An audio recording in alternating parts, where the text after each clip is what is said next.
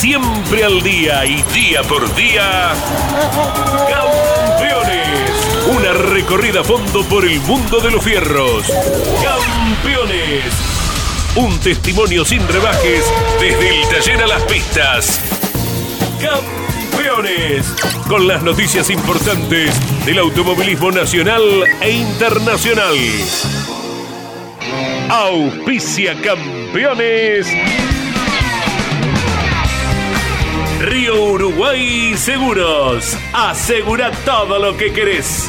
Santiago del Estero te inspira. Papier Tay, distribuidor nacional de autopartes. Shell, sponsor oficial de la ACTC. Córdoba te ama a vos. cordobaturismo.gov.ar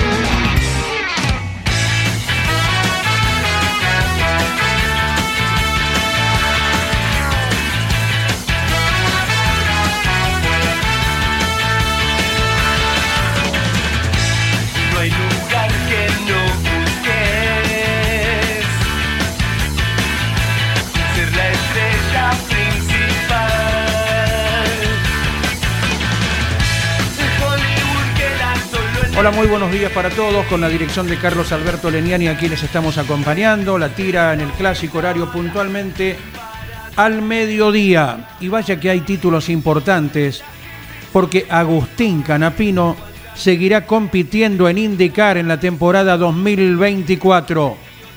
Será su segundo año en la especialidad estadounidense. Más títulos de nivel internacional y con pilotos argentinos porque Luciano Benavides es campeón del mundo.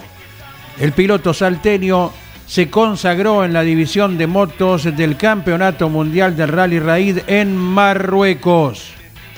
También hay anuncio de algunos cambios reglamentarios a nivel técnico que regirán desde la próxima carrera de Rafaela para la categoría TC Pista.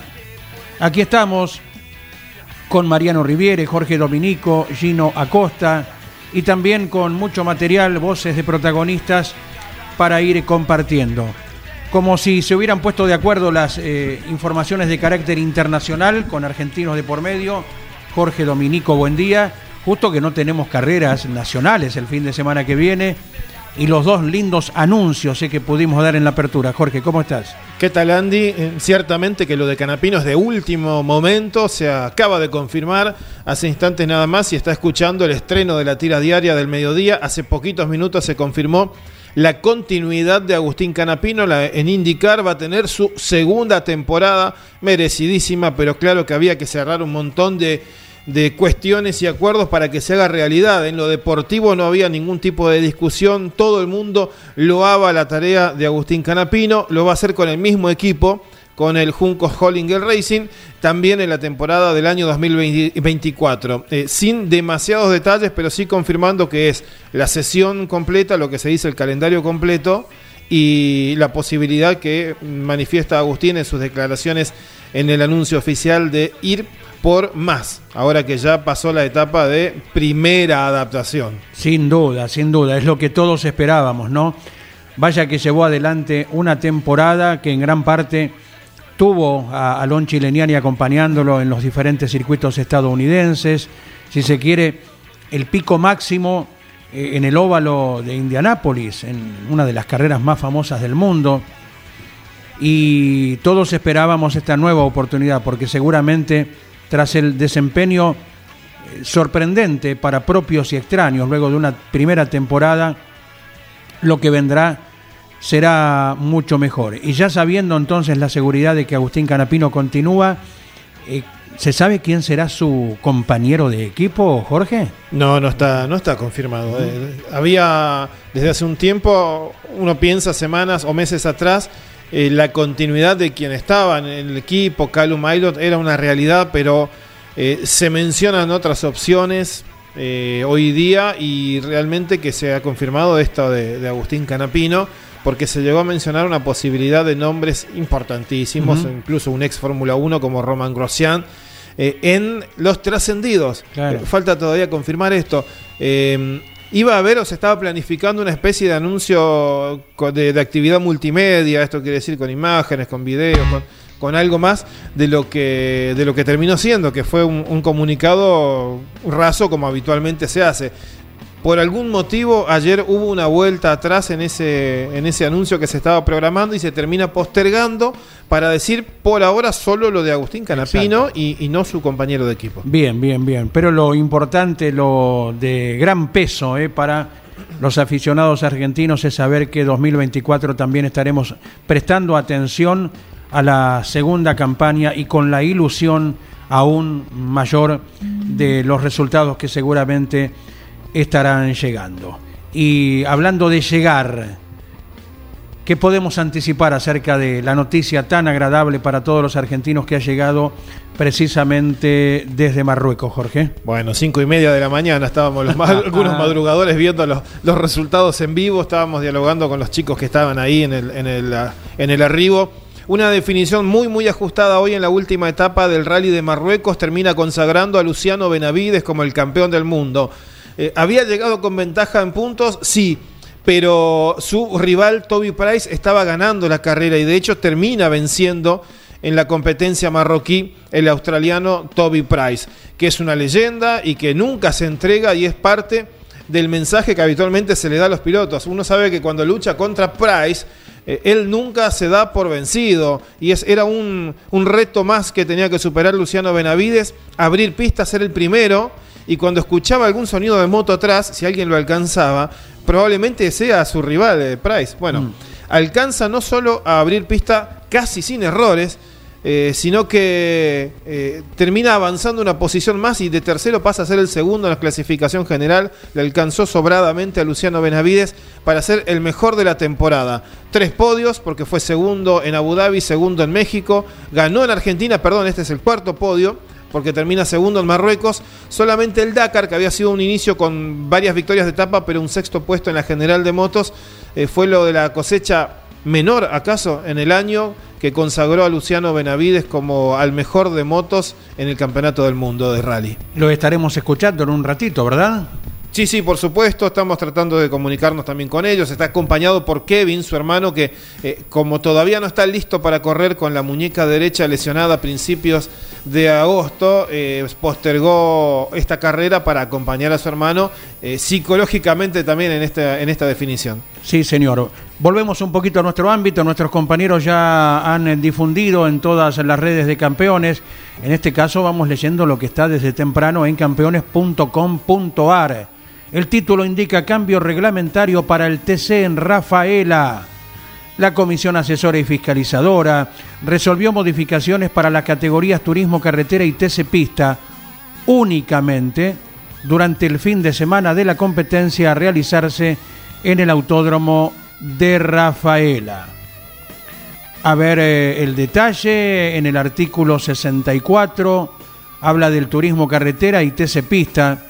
Artículo 64, lo dicho, se establece que la presión mínima definida para el tren delantero es de 27 libras y la presión mínima para el tren trasero es de 25 libras. Todos los valores mencionados son para medir en frío, ¿eh? en tanto que la comba máxima en el tren delantero será de 3 grados. Durante el fin de semana, personal del departamento técnico podrá controlar los valores de presión antes de la salida a la pista en caso de verificar que la presión esté por debajo del valor establecido, el auto no podrá ir a la pista perdiendo la tanda de entrenamientos, clasificación, serie y o final. Esto para ambas categorías, turismo carretera y TC pista. Y ahora, únicamente en el rubro TC pista, artículo 31 que se refiere al motor e indica que los impulsores Ford tendrán como máximo 8.400 RPM, los motores Chevrolet máximo 8.650 RPM, los Cherokee, Cherokee Dodge máximo 8.250 revoluciones por minuto y el Cherokee que equipa a Torino y Toyota en TC pista, lo máximo será de 8.450 revoluciones por minuto. Esto, lo reiteramos, tiene aplicación para el fin de semana de la actividad a realizarse en el Autódromo de Rafaela. Ayer, observando grandes campeones con Osvaldo Cocho López, Ángel Guerra, Guillermo Manolado, Gabriel Reyes, tuvimos un anticipo de la visita que ya en parte se explayó la víspera y lo hará la semana que viene también. Fue campeón de TC2000, gran protagonista también del turismo carretera.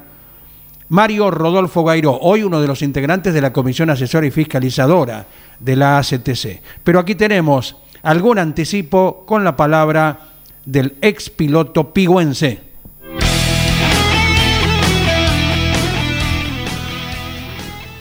No me quiero ir sin un recuerdo. Siempre corriste y te remangabas todo el buzo hasta arriba. Sí, ¿Por sí. qué? Siempre remangado, porque cuando me subí arriba del auto era como que desde esta parte hasta acá era como que tenía una temperatura muy grande. Entonces la única manera de refrigerar era levantándome el buzo para que no me moleste mientras manejaba. Ah, qué bueno, Entonces, siempre. sí, entonces- siempre recuerdo esto. Actualmente por ahí me ves, este, ayer, mira, este, estuve en autoclásica Claro, y estaba semana- remangado claro. y, y ahí la gente me decía, seguí fiel a tu estilo, remangado. Seguramente la próxima semana estarán conversando muchísimo eh, con Mario Rodolfo Gairó, con ese estilo tan particular que tenía de ir de costado, con ese derrape controlado en autos de tracción trasera, eh, muy característicos eh, por aquellos tiempos y que tanta, pero tanta gente recuerda acerca de su campaña, ¿verdad? Vos, eh, ¿cuándo conociste algo de Mario Gairo? Buen día, Gino Acosta, ¿cómo estás? ¿Qué tal?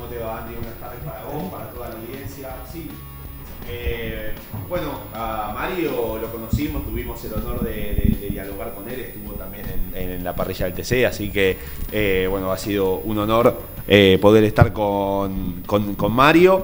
Eh, y bueno, y esto que comentaba recién y que también lo repasábamos, el hecho de correr siempre arremangado, una característica suya, y bueno, que ahí lo comentó que era debido a la temperatura, pero bueno, toda la trayectoria, todo su, su, su- su palmarés también como piloto, lo estaremos repasando la semana que viene y eh, estará en compañía, como dijimos, de Osvaldo Cocho López y de todos los grandes campeones repasando lo que fue ¿no? su época de apogeo, que fueron los 80, básicamente, y con el TC2000 particularmente. Había otro piloto, hoy dueño de equipo, que tenía la misma costumbre y en ese momento nosotros lo relacionábamos con que él, que había nacido en la ciudad más austral del mundo, en cualquier otro sitio del país iba a sentir calor, que era por ese motivo.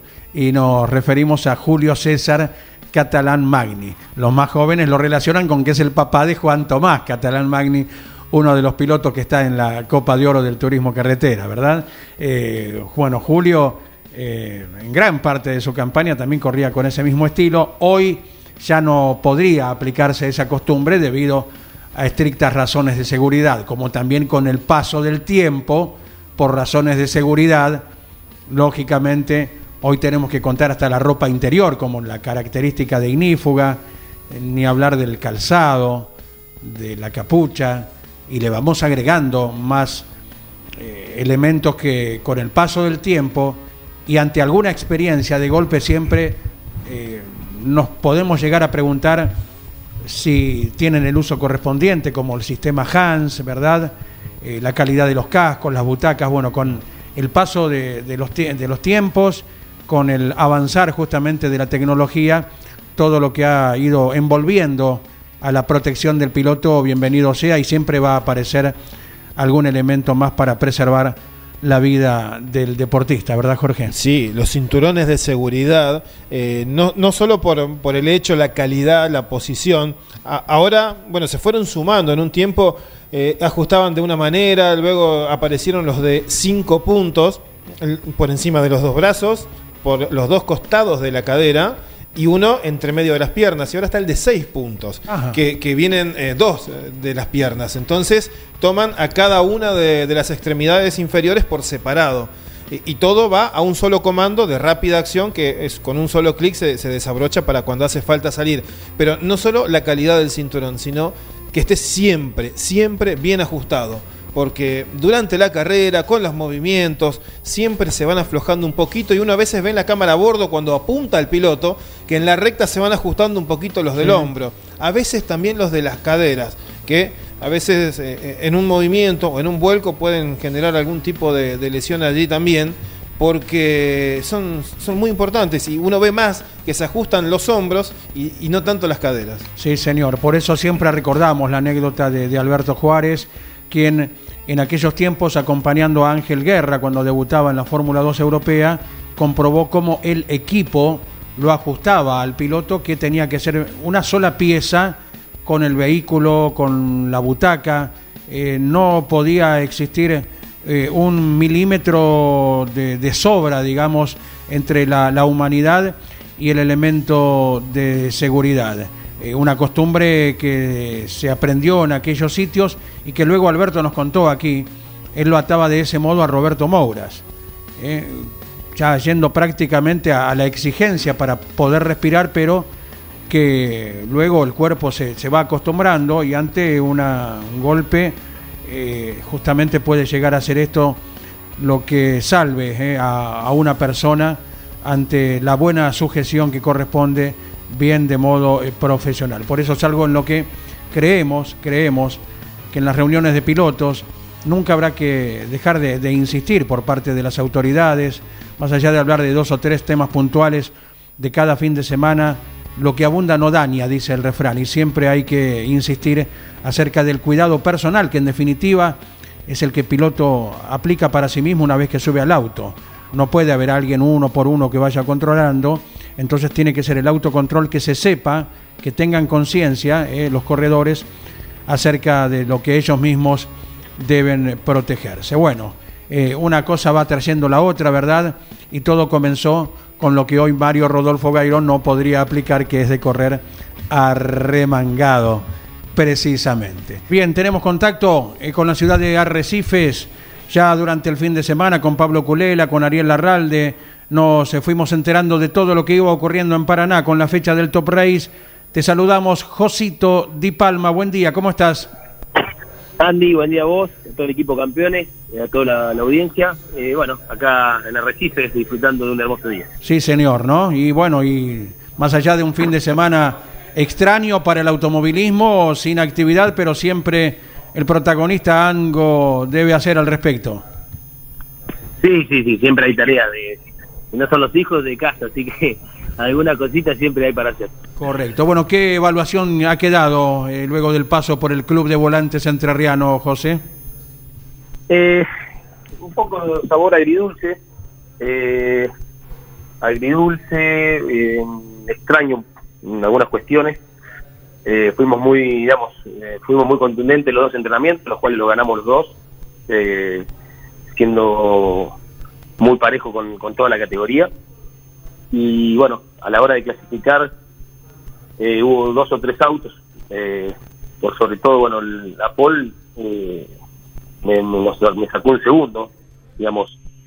Eh, ¿Cómo puedo explicarlo? Digamos, uno cuando hace un entrenamiento eh, y pasa adelante los dos entrenamientos, marca que, bueno, que el auto que tenés es muy competitivo. Incluso en el mismo entrenamiento hubo autos que, que, pusieron gomas nuevas y, así todos quedaron por detrás nuestro. Y durante todo el año yo conozco muy bien el, auto y lo que da la, el neumático nuevo. Y a la hora de clasificar el auto mío bueno, funcionó bien, pero solamente me sacaron un segundo, que es un montón. Entonces, bueno, creo que no sé cuál fue la, si hubo algún problema o no, no puedo decir que lo hubo porque sería hablar sin, sin tener algo, eh, sin saber, ¿no? Pero bueno, estoy seguro que hubo alguna diferencia en algo hubo, porque bueno, no, no, no, si uno mira las clasificaciones de todo el año y lo competitivo que estuvo, eh, es imposible que te saquen, no es imposible, pero no es normal que el primero le saque al segundo seis décimas, en este caso a mí que soy justo soy palabra autorizada porque fui el más rápido de los dos entrenamientos, quizás si no hubiese sido el más rápido de los dos entrenamientos entraría la duda si realmente el auto mío era competitivo o no. Pero bueno, resumiendo eso, de ahí en adelante se hizo complicado. También se había incorporado el tema de penalización por tiempo a la- al- al- del primero al sexto de campeonato. Nada, fueron diferentes situaciones las cuales me vi relegado el fin de semana. Creo que eh, en algunas un poco injustas, en las otras eh, nada. Eh, no, no, no, no. Tenemos un gran auto como para poder pelear bien por la carrera y bueno, no se termina dirigiendo en una manera desafortunada con Tommy Singolani y bueno, después desencadena el vuelco de, de Ulises, que gracias a Dios tiene algunos algunas fracturas creo, pero está fuera de peligro, que es lo más importante. Y bueno, nuestro fin de semana fi- finalizó ahí en, en la primera curva. Sí, sí, ya tocaremos el tema de- del roce que derivan en, en el vuelco de Ulises Campillay, ¿verdad? Eh, lo de los neumáticos, José, se suma por otro motivo a lo que fueron aquellos de lluvia en San Jorge también. eh, ¿Es algo extraño para estos tiempos? digamos, vuelvo a repetir, digamos, son cosas que eh, yo ya las planteé dentro, por puertas adentro de la categoría. Está claro que acá nadie nadie desea que pueda haber o se logren estas diferencias entre un auto y otro. Pero bueno, estamos a dos fechas de finalizar el campeonato eh, y uno quiere que cualquier cosa que pueda llegar a suceder, que esté liberado al azar o que se pueda estar un poco más encima de esas cuestiones, eh, estén más encima y que no se hagan estas diferencias, porque bueno, imagínate que uno durante todo el año ha hecho un gran papel, un gran protagonista del campeonato, y que a lo mejor aparezca alguna cosita que pueda eh, inclinar la balanza para algún lado, eh, obviamente sin intención y sin querer, obviamente, está claro, eso, eso nunca está la intencionalidad, siempre eh, hay algo que se destaca la categoría y el TR6 es por la igualdad y la transparencia que tiene y, y- y la competitivo que es. Entonces, bueno, cuando un auto te saca un segundo en clasificación, obviamente es, es totalmente llamativo. Estamos hablando de- del auto mío, que es el auto casi más ganador del año, se ha peleado durante todas las carreras, y de un día para otro, de una tanda a otra que saquen un segundo, es donde nos deja preocupados un poco como equipo, decir, bueno, eh, no somos el problema nosotros, está habiendo otro problema, pero bueno, como te digo, no puedo decir si el problema está o no está, yo cuando nosotros hacemos un análisis creemos que, que hubo alguna diferencia de algo, pero bueno, eh, seguiremos con la cabeza agachada y trabajando como lo hicimos todo el año, tengo un gran equipo, un gran auto, y bueno, estamos en plena pelea de campeonato, lo que nos mantiene, más allá de que hoy mira uno el campeonato, estamos segundos, pero en verdad estamos primero por los descartes, 17 puntos arriba, eh, así que bueno, seguiremos luchando para ver si obviamente podemos llegar al objetivo y si no, bueno, eh, dejar todo en pista como lo hacemos siempre. Estamos hablando con Josito Di Palma y se suma Jorge Dominico. Un abrazo, Josito. Eh, más allá de, todas estas situaciones, y, bien que aclarás la, situación de los descartes particularmente, eh, se está haciendo también una especie de, de superclásico desde temporada pasada, la, de ahora, eh, las dos personalidades de los pilotos que hoy luchan, y, hay que sumarle, nunca dejar de lado hacia Rochi, que está siempre a- atento a un buen resultado, pero entre vos y Diego Azar en la categoría. Sí, sí, la verdad es una lucha, una lucha linda que se ha dado durante todo el año, donde hemos tenido algunos roces, donde hemos tenido eh, competencias eh, a la par todo el tiempo y peleando punto a punto. Así bueno, eh, en el momento de definición, el momento más tenso y caliente, siempre dentro de, las reglas del juego y, y tratando de obviamente poner todo en pista, así que bueno, como dije recién, trataremos, va, trataremos no, vamos como equipo y como piloto a poner todo lo que lo que hacemos siempre en la pista y demostrar que bueno que, este campeonato no no fue casualidad que estamos en la pelea digamos un trabajo de todo el año y bueno veremos cómo, cómo resulta al final Eh, aunque parezca un poco polarizado, digo, uno en cada, uno en cada lado, eh, Azar y, y Di Palma. ¿Se disfruta en lo personal eh, esto de, de luchar mano a mano con un solo rival o, o acaso esas categorías en las que no sabes por dónde va a venir eh, el ataque donde hay 10, 12 candidatos eh, en todo el año? Ah, siempre, siempre es difícil. Es difícil cuando pelear con uno, pelear con dos. Digamos, es, la misma dificultad.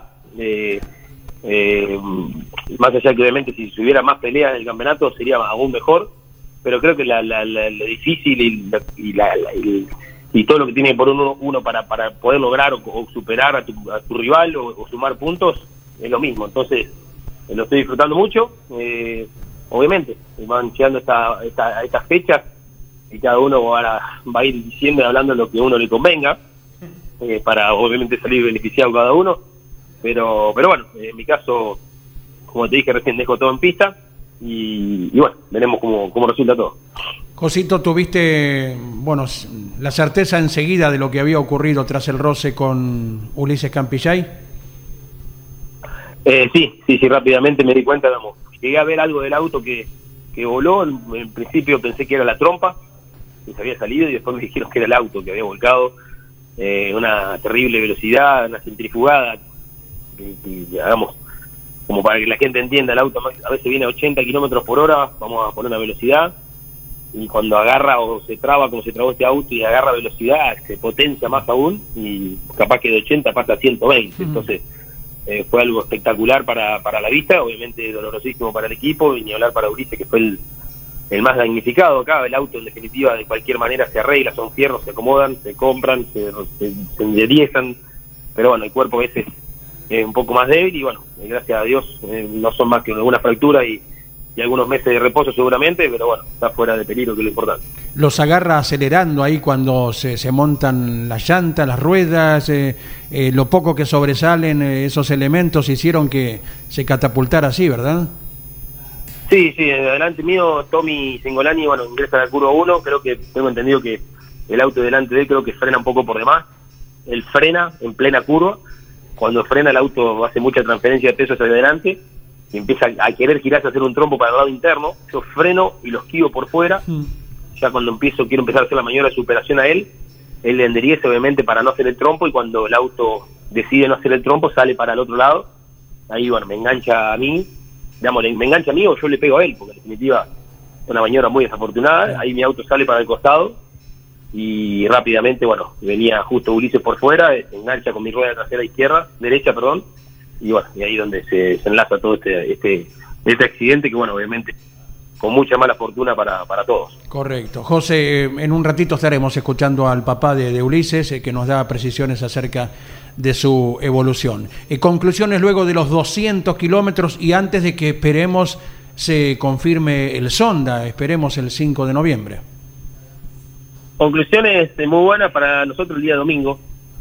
Eh, muy buenos para nosotros el día domingo, encontrando un camino nuevo en la puesta a punto del auto. Así que bueno, eso nos da un poco de esperanza para, para lo que resta del año. El auto cambió muchísimo, pero mucho, mucho para el domingo, haciendo mm, varios cambios en lo que es la suspensión del auto. Así que creemos que encontramos un camino nuevo, eh, junto con todo el equipo Octanos, y creemos que en las próximas competencias podemos ser competitivos. Veníamos muy bien en Buenos Aires, eh, justo habíamos hecho una estrategia bárbara y bueno, eh, después bueno, el inconveniente de los frenos que tuvieron la mayoría de los equipos eh, no nos permitió llegar, se quedó sin freno del auto, sin pastilla de freno, algo que excede a, a mí como piloto o al equipo, así que bueno, eh, una pena porque bueno, era para sumarlo una, una buena cantidad de puntos. Sí, señor. Fue la primera vez que transitaste el asfalto cero kilómetro del nuevo Oscar y Juan Galvez, ¿verdad? Sí, sí, la verdad, impecable, impecable, muy, muy lindo, eh, un placer que- ver al autónomo brillar como lo hizo este fin de semana con el marco de público y con todo el, el trabajo que se hizo, así que eh, contento de tener nuestro querido Galvez de, de la mejor manera. Correcto. José, te agradecemos el contacto siempre con la tira que conduce Carlos Alberto Leniani. Abrazo grande y será hasta cada momento.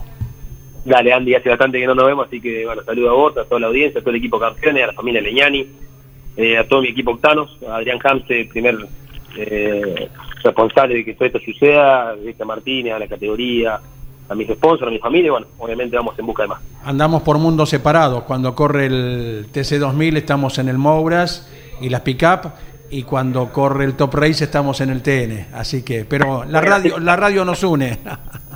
Hacete- un cambiazo un fin de semana y no, no mate. Un abrazo grande, José. Un abrazo. Chau, chau. chau, Di chau. Palma, siempre con alguna frase que caracteriza al apellido en su conjunto. El agradecimiento eh, a Josito por haber tocado todos estos temas. Ya en un ratito Jorge Dominico nos va a decir qué persona de la CDA del ACA está viajando y por qué circuito para revisarlo. Y una voz que todo el mundo conoce, hace falta que lo presentemos al muchacho Gino. ¿Eh? Creo que no. Creo No, no, que que venga Domi, que hable, que, Buen que día, tiene más Jorge Luis. información concreta, ¿no? ¿Cómo andamos? ¿Bien? Bien, Andy querido, bien. Hola Gino, hola Domi. Eh, quedaron muchos comentarios ¿no? de lo que pasó con el TN el fin de semana. eh, fue muy comentado el programa de Mesa de Campeones y el del lunes que viene también va sobre análisis de, de lo que ha pasado con el automovilismo en los últimos en las últimas semanas, en los últimos meses y cómo se perfila la definición de los torneos, ¿no? Y bueno, mucha opinión de los integrantes del equipo campeones. Un fin de semana raro este, ¿no, Andy? El que viene. Claro. Y bueno, Sin- tendremos sin que actividad, cumplir. sin viaje. Señor, deberemos cumplir con nuestro deber cívico, ciudadano, patriótico, ¿verdad? Como, como corresponde. Y bueno, serán, bueno, ya de antemano se sabía eh, que teníamos dos fines de semana y un posible tercero. Sí. Ese posible tercero, al menos para quienes acudimos al TN, se transforma en mixto, ¿verdad? Sí. Porque en el caso de haber segunda vuelta, esto lo recordamos, el TN estará corriendo en Viedma siempre. Y si hay segunda vuelta, lo hará el sábado. Se adelantará toda la actividad un día. O sea que comenzará jueves con la clase 2, viernes ya con la 3 también, y el sábado las competencias principales. ¿eh? Y Pues- definición de torneo. Claro, justo definición de torneo, ¿no? Em, quieren cerrar en noviembre, ¿no? En la categoría el campeonato, porque quedaba ahí medio cerca de las fiestas, pero algún fin de semana, el 10 de diciembre es Asunción de las nuevas Claro. autoridades en el país, quedaba el 17, pero ya me parece como que se, se va muy cerca de las fiestas, ¿no? Lo Para hablaba Caito hace un par de semanas con Gustavo Cano, una de las personas de, de- de decisión eh, hoy en la comisión directiva del TN, y esgrimía él que hacerlo posteriormente a, la fecha eh, ya implicaba que tomaba vacaciones el, el personal de la televisión, que a su vez ya tiene que comenzar muy temprano el año que viene también, Jorge. Sí, por eso, en enero hay carrera ya, ¿no? y a mediados de enero, en principio, el Mouras, ¿no? Sí, y hay viajes largos porque si bien se corría en Patagonia el turismo carretera, arrancaban en Viedma, eh, ahora se va a ir mucho más al sur porque se va a correr en el Calafate la primera del TC, ¿no? Claro. En febrero. Sí, la, mm, la apertura del TN en el Mar y Valle de Treleu y se combina el viaje patagónico para ir hasta el rincón sudoeste, al Calafate. ¿Cómo está la Patagonia, no, Andy? Viene. Pues si le sumás la Pampa, algunos dicen Claro. geográficamente no es tan Patagonia, pero bueno, es como que. Está nomás. Eh, Claro, eh, es el comienzo, el inicio de la Patagonia, pero si sumás el circuito de Santa Rosa, el de Toay, Neuquén, Centenario, Viedma, Río Negro, eh, el Calafate, Santa Cruz, eh, Río Gallegos, Santa Cruz también. Los dos de Chubut. Eh, los dos de Chubut, ahora Treleu, que es un hermoso circuito, un hermoso circuito. Treleu tiene, eh, Chubut, la provincia tiene dos bellísimos circuitos por dibujo, tanto el de Treleu me encanta, la visión que tenés es un, la gente que se ubica en las bardas, tenés una visibilidad fantástica y Comodoro también es una pista demandante, complicada, peligrosa, los vientos, la, la trepada, eh, o sea que la Patagonia tiene una cantidad de circuitos. Creo que los menos atractivos de todos son los que están eh, en la zona norte, digamos, Centenario y Viedma. Alguna vez le dije al gobernador de, de Neuquén, a mm, eh, Gutiérrez, eh, le, le comenté, ¿no? Eh, que necesitaría Centenario, no sé, un cambio. Me parece que queda ahí como un circuito. eh, es linda la curva 1, pero no es una linda pista. eh, no, no es un. Por lo menos para el TC, para el TN, al TN le caben todas, ¿no? Sí, siempre. Como Omar alguna- Gutiérrez, ¿no? Claro, como alguna vez dijo Mariano Werner, eh, el TN te fabrica el lugar de sobrepaso, ¿verdad? Y se comprueba, bueno, en muchos escenarios. Y hablando de Comodoro Rivadavia, que también tuvo actividad hace poco tiempo con Sí. la pick-up, eh, el próximo domingo hay moto en Phillip Island, ¿verdad? Jorge Dominico, sí. Bueno, el Comodoro Rivadavia, Jorge, es nuestro Phillip Island. Porque hasta es más linda la imagen del océano de nuestro Comodoro Rivadavia. Es, es de esas cosas que vos decís, las puedo ver mil veces la imagen y es como si fuera la primera. ¿verdad? Maravilloso. Como el glaciar Perito Moreno que nos permite, eh, lo visitamos, ¿te acordás? En 2001, cuando te mandaste la patriada de arrendar un vehículo para que cupiéramos dentro de él siete personas y de madrugada a las seis y pico de la mañana ya estábamos frente al glaciar. Les contaba a los chicos cómo fue la anécdota. Teníamos, llegábamos a, Gallegos a las no sé, 3 de la mañana, supongamos. Entonces dijimos, hay dos alternativas. Nos vamos a dormir, nos levantábamos a las 10 para ir al autódromo, 9 de la mañana, o inmediatamente llegamos, agarramos un auto y nos vamos al Calafate, 400 kilómetros. Unanimidad, vamos al Calafate. Entonces viajamos de noche, me acuerdo que era una noche hermosa, la, luna nos iluminaba, apagábamos la luz de- de- del vehículo y se iluminaba el camino, era maravilloso. Y llegamos para el amanecer y vimos, estuvimos dos, tres horitas, pegamos la vuelta y ya al mediodía estábamos en posición de trabajo ¿no? en el autódromo de Gallego. Desayunamos dentro del Parque Nacional, en la confitería que está ahí, desde la cual podés ver el propio glaciar, y ahí pegamos la vuelta y ya en hora adecuada en Río Gallegos que comenzaba la actividad en ese campeonato que muchísima gente recuerda porque fue el que perdió el Gurí Martínez que llegó 15 puntos adelante de Guillermo Ortelli, ¿verdad? Sí. año 2001. Y bueno, los otros días la sensación es la misma o mayor, es, estás ante una, una, una belleza eh, inusitada y el gusto de ver a tanta gente de todo el mundo como ocurre frecuentemente Mm. y mucho más con la paridad cambiaria que para los extranjeros es, es un dulce de leche, ¿verdad? Lo Claro. que pueden hacer con dólares o euros en la Argentina, más allá de los precios altos de Argentina que para ellos siguen siendo pero Bajos, muy por bajos. demás acomodados. Por eso nos jugábamos la broma de saludarlo el domingo a la mañana a Mariano Riviere en los idiomas que conocemos, ¿no? En italiano, en inglés, en francés conocemos el saludo nomás. Tuvieron Y- compañía francesa, y ¿no? en Allí. castellano también. ¿Tuvieron compañía francesa, digo, ahí en Calafate? Algo me comentó Nanetti. No, eso fue un matrimonio grande que estaba en el hotel y nos preguntó si éramos drivers, no, journalists. Y nos pusimos a hablar y el hombre había sido oh, chofer de uno de los presidentes franceses, Jacques Chirac, Mira. tiempo atrás.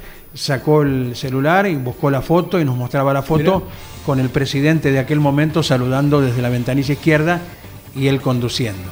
Mira qué lindo. Bueno, gente de Japón ni hablar y de otros lares también, de Brasil. Eh, fue un gusto para nosotros que estuvieran en la fotografía eh, que produjo el Turismo Nacional con el glaciar a sus espaldas a los dos extranjeros de este fin de semana, extranjeros que son vecinos nuestros. Claro. Pero era la primera vez que lo veían Mauricio Heimonat y Diego Nocetti, ¿verdad? Y Mariano hablaba durante el fin de semana con ellos para que expresaran lo que alguien que no lo tiene en su país lo puede ver cerquita y es algo sinceramente conmovedor. Por eso cuando mucha gente dice, y se va a correr aquí, ¿qué querés? ¿Que corran a la vuelta de tu casa todo el año? Y tiene que ser así porque es en algún momento acercarle el automovilismo a todos, a todos. ¿Es un esfuerzo? Y sin duda, para todos. Mucho más fácil para nosotros ir a La Plata, ir al Autódromo Buenos Aires, pero eh, de esto también se trata el federalismo tan pregonado por presencia de equipos, de pilotos, de mecánicos, porque hay un montón de gente del interior, muchísimos mecánicos, gente que, se ha trasladado, pero que arrancaron en el son del interior del país. Bueno, nos pasa a nosotros en campeones, tenemos mayoría de gente del interior y bien que hacemos, que, que se hace, ¿no? Eh, nosotros creo que somos los más cercanos, los que estamos acá, ¿no? Pero después el resto. ¿Mm? Y además, Jorge, eh, llevar el, el gran espectáculo del automovilismo a cada sitio y difundir esos sitios. Sí. ¿Cuántas ciudades, por medio de los representantes, de los corredores o de los lugares donde ha pasado históricamente el automovilismo, se conocieron a nivel popular porque se las nombraban las transmisiones Claro. y se lo seguirá haciendo? Y si lo emparentamos con el fútbol, que nos encanta, no es una crítica para el fútbol ni nada que se le parezca, pero partidos de fútbol en el Calafate no hay. No. Partidos de fútbol en Comodoro Rivadavia, la CAI, el equipo local, por ejemplo. Eh, en otros tantos lugares eh, no, no va un equipo, no va la selección. Y, y sí el automovilismo difundiendo aquellos lugares que además por ser un ámbito abierto te lo puede combinar como los otros días. El Calafate está a 80 kilómetros, pero la televisión pública incluyó imágenes, ¿cómo no hacerlo? Claro. Pero con una imagen aérea eh, tenías el autódromo acá y el lago eh, argentino ahí nomás, al alcance de la mano. Y eso es difusión, y eso es, es Invitar a la gente a que en algún momento se interese por ir. lógicamente, es difusión del lugar donde el espectáculo se Y está qué hermoso que es el país, porque uno va a lugares como a Treleu, que hemos estado varias veces y es maravilloso volver a esos lugares. Eh, bueno, el Calafate, punto extremo, pero también eh, la provincia de Misiones, más allá de las bellísimas cataratas, pero todo Misiones es una provincia extraordinaria, ¿no? Eh, San Juan, hemos recorrido el país infinidad de veces y nos llenamos la boca y podemos también cotejarlo con lo que es el mundo y Argentina es un lugar realmente para visitar. Algún día volveremos a Salta, al Martín Miguel de Güemes, ojalá, ¿verdad? También Salta, una provincia en sí misma.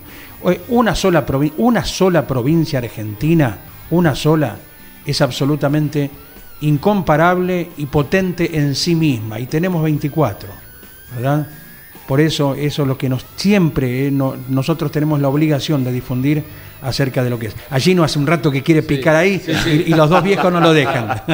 No, no, no, no, pero en consonancia con lo que decían, también lo destacable de la Patagonia Argentina, porque como bien remarcaba Sandy, en muchos deportes capaz la Patagonia ha quedado relegada. El fútbol es uno de ellos, donde no encontramos estadios eh, o equipos eh, representativos de la zona patagónica de la Argentina y lo bueno que en el automovilismo sí se incluya y sí haya autódromos que alberguen a categorías nacionales como tantos como estos autódromos que hemos estado comentando aquí. Y lo otro que quería destacar y que también se lo consultaba cuando dialogábamos con Claudio Nanetti, la presencia del público extranjero en las categorías nacionales, el turismo nacional fue el caso este fin de semana, pero también había pasado ya cuando el turismo carretera le tocó visitar Calafate y principalmente del público chileno Claro. que siempre se acerca y tienen eh, muestran un interés por el automovilismo argentino que eh, a uno también lo enorgullece porque uno es de acá y capaz ya lo toma como bueno es el automovilismo de mi país, pero cuando ve la cantidad no solo de chilenos, sino de colombianos, de peruanos, de uruguayos que consumen el automovilismo argentino, teniendo ellos categorías en su país,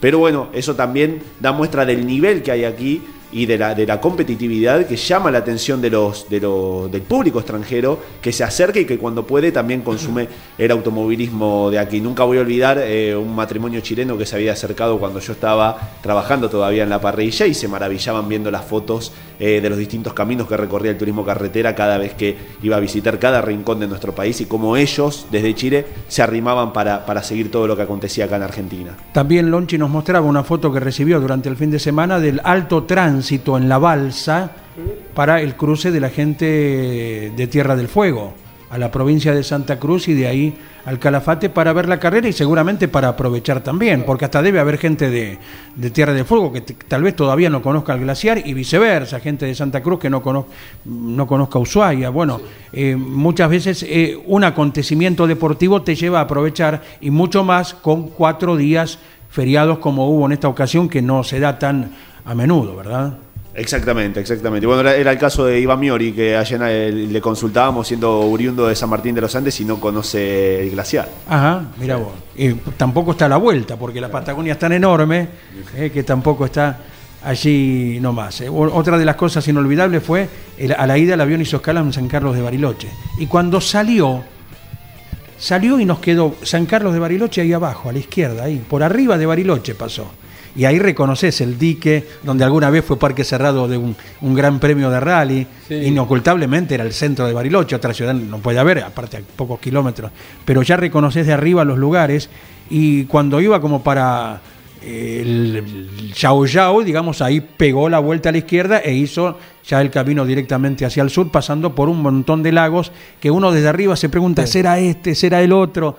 Eh, después voy a ver si trazo una línea recta entre Bariloche y el Calafate, porque prácticamente no hizo movimiento el avión y ver justito, justito por dónde pasó. Por arriba de la cordillera, ¿no? Claro, Qué lindo. Porque si son lugares que uno conoce de abajo, al verlo de arriba te impacta más, ¿no? Ahí viene Domi para contarles alguna novedad, pero quiero dejar una línea con respecto a eh, lo que pienso y lo dijimos en Mesa de Campeones entre tanto análisis del domingo pasado. No creo que las autoridades deportivas van a tener que ser eh, estrictas, estrictas con respecto al tema eh, pilotos que no pasan por la pista. Y en esto me parece que dicen no lo podemos controlar 100%. Bueno, sepamos que quizás se cometa alguna injusticia y que alguno que no transite por la pista no va a ser sancionado, pero sean categóricos, duros. Al piloto se establece la- la pista como lugar de tránsito. El que se sale y a lo mejor alguno tiene la ventaja de que no lo adviertan, pero se- se- sea contundente. El que pasa una vez, por ese pasó. A la segunda, advertencia. A la tercera, dale un minuto. Que o sea, que el piloto sepa que ante la duda tiene que venir tres décimas más lento. Una vez le pasó, se equivocó, le das. O sea, no lo ser- castigar tan duro que la primera ya lo sanciona fuerte. Pero Eh, para mí falta eh, fuerza en las determinaciones. Me parece que le falta contundencia en lo cómo tienen que legislar. y terminan poniendo las gomas, que es un desastre. No, no. No va por ahí, el camino no va por ahí. La- el- como dijo Alberto, ponele eh, un reductor de velocidad que cuando el piloto pase por ahí, rompa la trompa, entonces ante la duda va a venir cinco décimos más lento, no le va a pasar por arriba, ¿eh? no le va a pasar por arriba. Pero el piloto, y no es una crítica, el corredor va hasta donde lo dejan. Si vos lo dejás, eh, dale que va. Además ve, si al resto saca ventaja, ¿por qué no la puedo sacar yo? Pero creo que hay que ser mucho más estrictos con esto. Lo dijimos el lunes en Mesa de Campeones, una vez vinieron a correr a Potrero de Funes, corría el Campeonato Mundial de, de Endurance y corría el TC2000. Y cada categoría iba por un lado diferente. Y las autoridades internacionales decían, pero ¿por dónde van estos muchachos? Dice, usan todo lo verde. ¿Cómo es? Dice, la pista es lo gris. La pista es lo gris. Y decía, ¿qué piensa? Que la pista es lo gris. Y decía, pero no, no les cabía en la cabeza. Entonces, pasa por cómo estableces las reglas. Porque el piloto corrió ese fin de semana en las dos categorías. Claro. Y cuando, esto es como cuando acá la gente es desordenada en el tránsito, hace cualquier cosa. Te vas a Uruguay y se comportan con una... fenómeno. Claro, pero no digo o sea, Europa, no. Entonces, seamos duros con esto. Dale un minuto, vas a ver que ante la duda va a pasar mal, el piloto va a pasar donde corresponde, pero que podés equivocarte y a lo mejor alguno no lo sancionás porque viene 18 y no lo controlan tanto como el que viene adelante. Sepamos que puede pasar esto, pero sean duros, sean duros, no le aflojen. Si no, Claro. para mí el domingo se, se dieron demasiado, eh, están pasados de vuelta. Aparte- están repasados de vuelta los pilotos. Pero reitero, no es culpa de los pilotos. Si no aprietan, dale, dale Sí, que va. eh. Lógico. Cosa que veníamos puntualizando hace mucho tiempo. Primero, que se afea el espectáculo cuando el auto va por cualquier lado. La gente se ve la carrera y dice, ¿cómo? Pero no tienen que ir por acá, ¿por qué van por allá? La figura que hizo Traverso en su momento en Grandes Campeones cuando dijo, espero que la próxima corran en el Villicún, para que se entienda bien porque ya se iban de los límites en el Villicún que donde ahí está abierto. Otro punto más. Alguna vez le preguntamos a Alberto Juárez para no decir una tontera nosotros. Alberto, ¿la dirección de un turismo carretera da para doblar bien sin utilizar la parte pintada en el Villicum? Y Alberto nos dijo que sí, olvídate. No es un tema técnico, es un tema que se liberó. ¿Qué pasó más adelante? Pasó, y no lo tenemos que olvidar esto, pasó lo del Rosendo Hernández de San Luis. Eso no lo tenemos que olvidar, porque si el destino quería hacer otra cosa, hacer una maldad, la hubiera hecho. Y Ruggero se salvó, de casualidad se salvó. Y lo tenemos que decir mil veces para que no ocurra nunca, jamás. Y eso es por la permisividad de ir por allá, dale, del piano para allá, del piano para allá, dale. En el Rosendo lo vemos también entrando a la recta principal. El auto dobla, va por arriba de lo pintarrajeado, termina el piano, el piloto, bueno, bajo de vuelta. Se desnaturaliza. Es como que le permita al jugador jugar en algún momento llevarla con la mano. No, no, no podés, con la mano no podés. Y si la pelota se fue afuera, se fue afuera. Esto para que se entienda bien, ¿no? Que hay reglas y reglas. Perdón, pero el agravante acá es que es un deporte de riesgo. O sea, yo Por digo, cuando vos dejás en otros deportes, eh, a lo mejor estás incidiendo en el espectáculo, en el resultado y no más que eso. Claro. Acá estamos jugando con fuego. Lo que pasó en eh, la última ETC con un pedazo de asfalto que se metió adentro de un auto, adentro de un auto, si pega del lado del piloto, Hoy está parado el automovilismo, estamos hablando de cosas muy, muy graves. Entonces tomemos conciencia. No sé si vieron ayer eh, grandes campeones, Sí, pero bueno, señor. algo así decía Yoyo Maldonado. Es cuestión de usar el criterio. A nadie se le, se, se le pasó por la cabeza lo que podría haber pasado si uno de esos neumáticos vuela para arriba y entra en el parabrisas de un auto. Lo dijimos en la transmisión a Muñoz Marchesi le pega acá en la derecha, si le pega en el parabrisa, estábamos hablando de, estaríamos hablando de otra cosa. El remedio fue peor que la enfermedad, Andy. Absolutamente, y se veía de antemano que iba a ocurrir.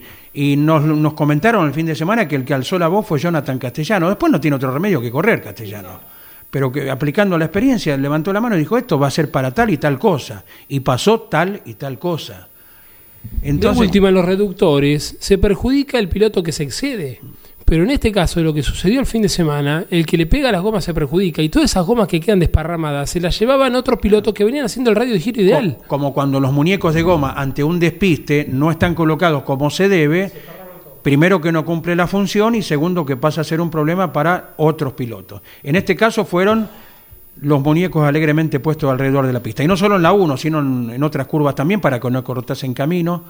Eh, Teti se despista porque lo tocan, va de costado, a lo mejor con un golpe de acelerador enfilaba, pero no, se lleva por delante un muñeco, pumba, y trompo para el otro lado. Y los muñecos. Por eso lo que comentábamos con Lonchi, esperemos esto haya sido ya la última vez que hablamos de eso. Que el día de mañana, digamos, ¿te acordás cuando se usaban los muñecos de goma? ¿Te acordás de aquella época? De hablarlo en ese sentido, no tener que caer otro domingo a hablar en tiempo presente otra vez. Andy, y que se unifiquen los criterios, más allá de que haya dos entes fiscalizadores, que se unifique el criterio. Por favor, la CDA, la CTC, que unifiquen criterio, por favor, que, que sea una sola la pista y una sola la solución en el caso de que tengamos este problema como el que suscitó el día sábado. ¿no? La pista es una sola, la pista es la de color gris.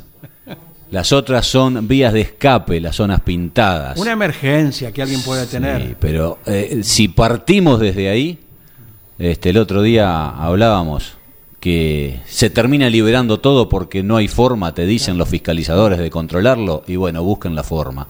Sí. Este, y Porque si tenés es- que sancionar a 15 y sancionaste a 10 y 5 se te escaparon, bueno, mala suerte, en algún momento los vas a enderezar.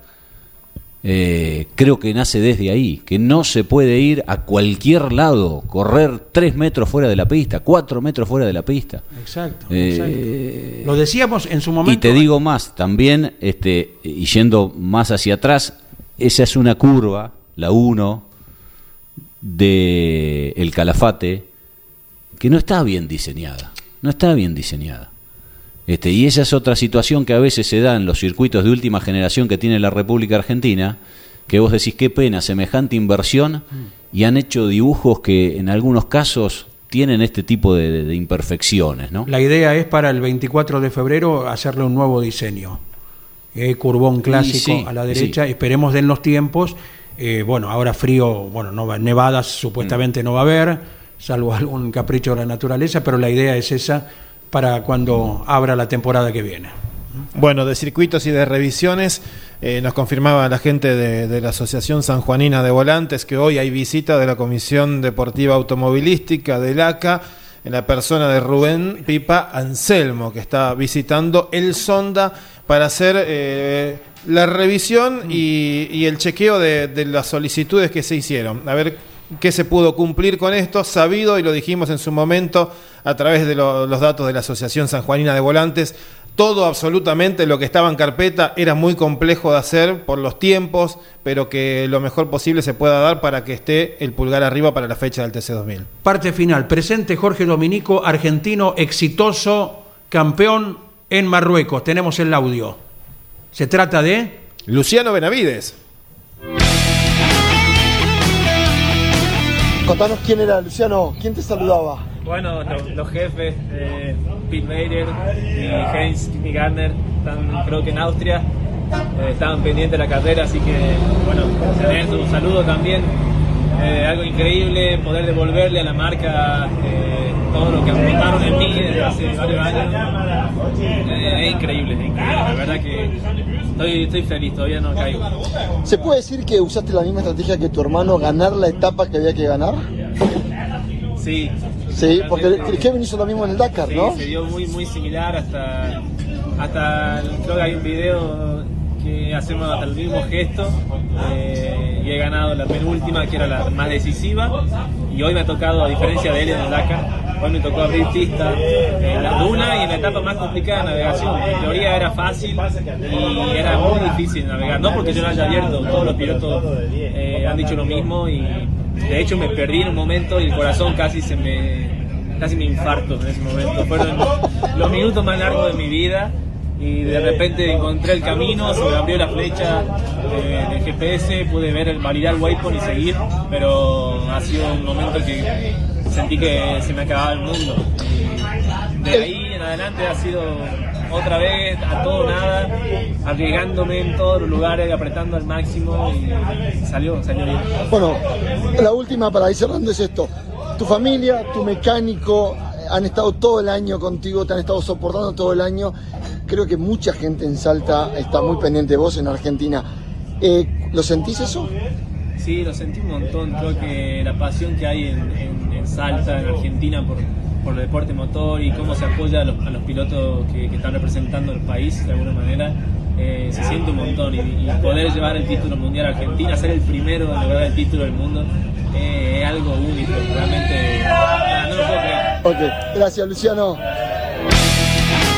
Era el testimonio de Luciano Benavides, entonces, eh, de nivel internacional, reiterar lo que era motivo de nuestra apertura de hoy. eh. Agustín Canapino 2024 continúa en indicar en el equipo Juncos Hollinger. Gracias a todos. Ya vino Osvaldo Tarafa con Turismo Carretera. A las 14, Leo Moreno con Motor Informativo Zonal. A las 15 estamos con Pablo Zárate, Turismo Nacional y toda la programación de los programas colegas y cada una de las producciones propias. Abrazo. Auspicio campeones. Río Uruguay Seguros. Asegura todo lo que querés. Santiago del Estero te inspira. Papier Tay, distribuidor nacional de autopartes. Shell, sponsor oficial de la ACTC. Córdoba te ama a vos.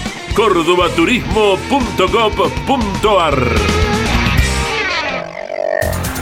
Lo que necesitabas saber lo escuchaste en Campeones. Ahora seguí en Campeones Radio, porque las noticias no paran.